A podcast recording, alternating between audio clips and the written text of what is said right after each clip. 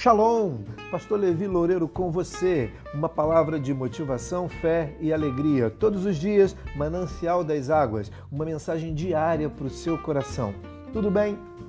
Você já imaginou que o pão já foi um alimento principal na dieta das pessoas em culturas passadas?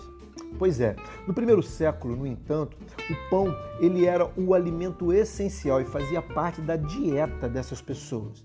E certa vez, uma multidão de pessoas procurou Jesus porque ele tinha realizado o milagre da multiplicação de pães. Eu quero fazer uma leitura com você lá no Evangelho de São João, no capítulo 6, no verso 11 e no verso 26. Diz assim, ó: E assim Jesus tomou os pães, deu graças e os repartiu entre o povo. Depois disso, fez o mesmo com os peixes, e todo mundo comeu até ficar satisfeito. Verso 26. Jesus respondeu: O fato é que vocês querem estar comigo não porque entenderam os sinais milagrosos, mas porque lhes dei de comer e ficaram satisfeitos. Quando Jesus disse que ele era o verdadeiro pão do céu, está descrito lá no Evangelho de João 6,32, as pessoas não entenderam muito. Na verdade, eles queriam o pão de cada dia, literalmente.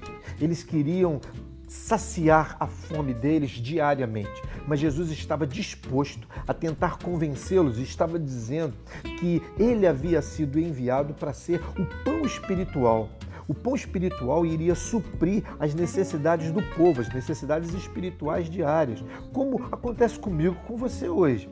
Se eles, pela fé, aceitassem suas palavras e a vida em suas almas, eles experimentariam uma satisfação eterna.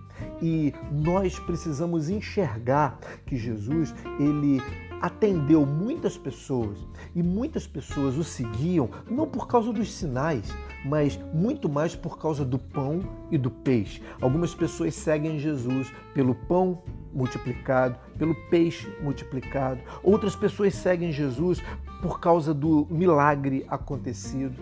Mas Jesus ele quer ser o pão necessário. Jesus quer ser o suprimento necessário. Os judeus do primeiro século jamais poderiam imaginar a vida deles sem pão. E o que Jesus queria ensinar para eles é que ele era o pão que desceu do céu, o pão que iria saciar a necessidade diária deles, a necessidade espiritual. Eu, você, nós precisamos de Jesus como o pão que sacia a nossa necessidade espiritual. Esse é o pão que desceu do céu, é o pão espiritual. Só o pão espiritual sacia a fome da alma. Deus te abençoe. Um dia abençoado, uma tarde vigorosa e uma noite de repouso em Cristo Jesus. Fiquem com Deus.